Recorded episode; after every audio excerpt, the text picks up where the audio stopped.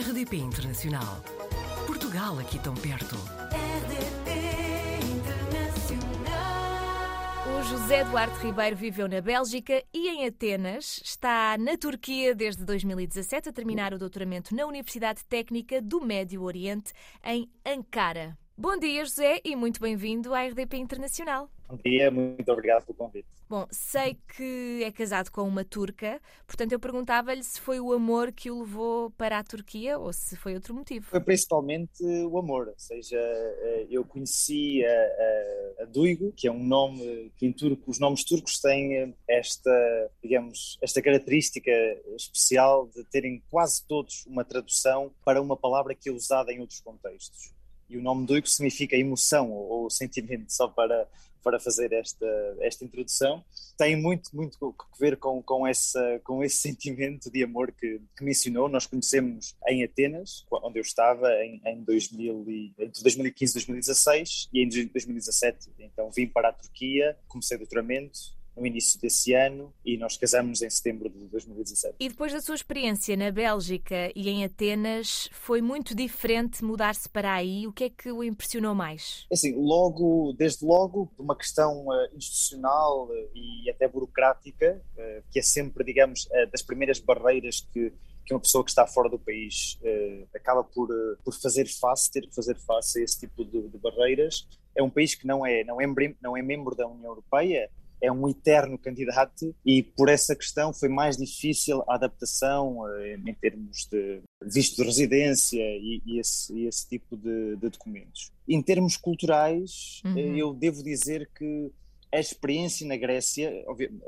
entre a Bélgica e a Turquia há uma, uma distância cultural enormíssima, mas uhum. entre a Atenas e a Grécia, especialmente uh, se estivermos uh, na costa do Egeu, e a, a Duigo, a minha mulher, é natural de uma cidade que se chama Selçuk, mas é mais conhecida como Éfeso, onde está localizada a cidade antiga de Éfeso, que é Património Mundial da Unesco, eh, e ela é daqui, onde eu estou neste momento. Eh, nesse sentido, culturalmente há uma proximidade, há uma proximidade quer eh, na gastronomia, uhum. quer desde logo na história, porque onde eu estou neste momento, eu vivo em Ankara, mas onde estou neste momento, porque me encontro de férias, tem uma história muito ligada, muito ligada à Grécia, fez parte digamos, do Império Bizantino, eh, ou seja, o Império Romano de, de leste, e, e, tem, e, tem, uma ligação cultural, uh, histórica muito, muito forte com, com a Grécia. E por isso, essa parte foi, foi fácil. Uh, em termos uh, burocráticos de adaptação e mesmo o sistema universitário, apesar da universidade onde eu comecei a fazer o doutoramento, tem um sistema de ensino todo, todo em inglês e, portanto, também daí a, a, minha escolha para essa universidade em Ankara, onde, desde logo, minha mulher também trabalha, agora como, como professora, na altura estava a fazer investigação.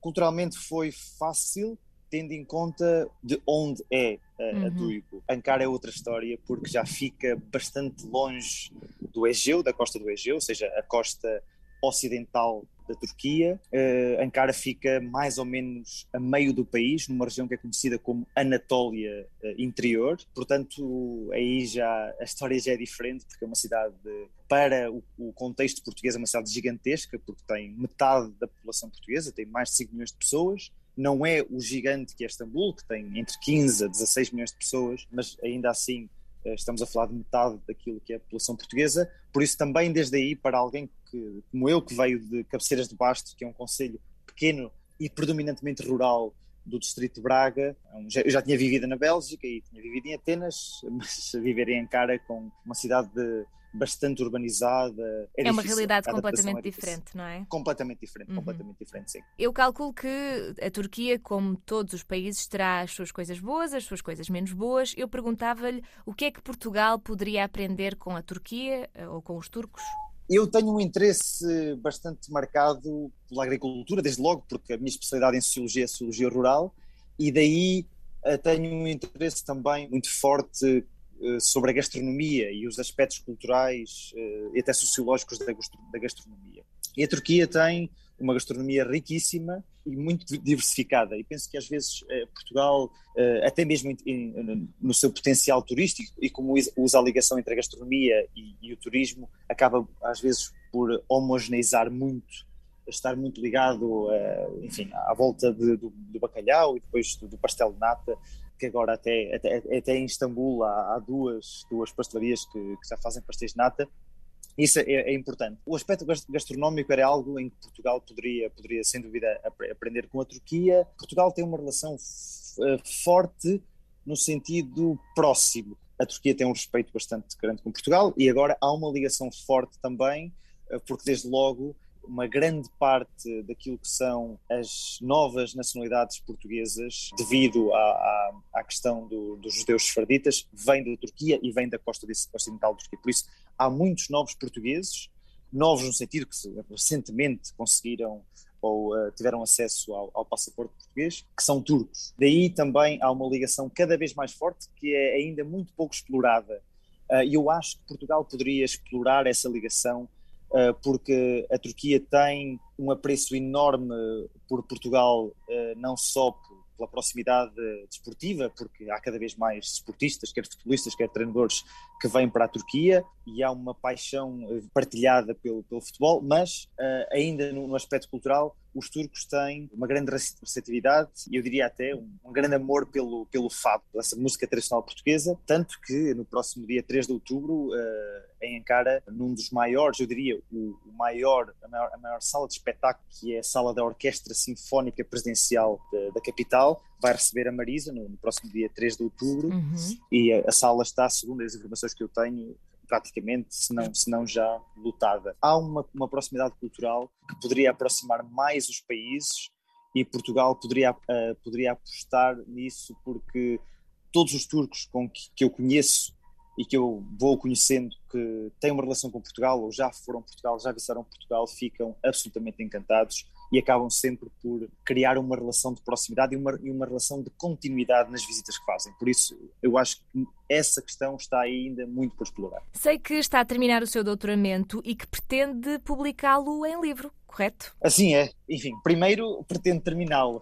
pretendo, pretendo, terminar a tese, claro. que está claro, quase, quase. Eh, eu já tive uma pré-defesa, digamos assim, que foi. Porque é um, é um, há um sistema um pouco diferente no meu departamento, em que há uma pré-defesa para receber as, as críticas mais eh, contundentes e depois, tendo em conta essas críticas, fazer uma reestruturação dos, dos pontos que têm que ser reestruturados uh, e depois já ter uma, uma, uma preparação mais, uh, mais suavizada, digamos assim, para a defesa final, que será entre uh, meados e finais de, de, novembro, por isso está, está quase quase.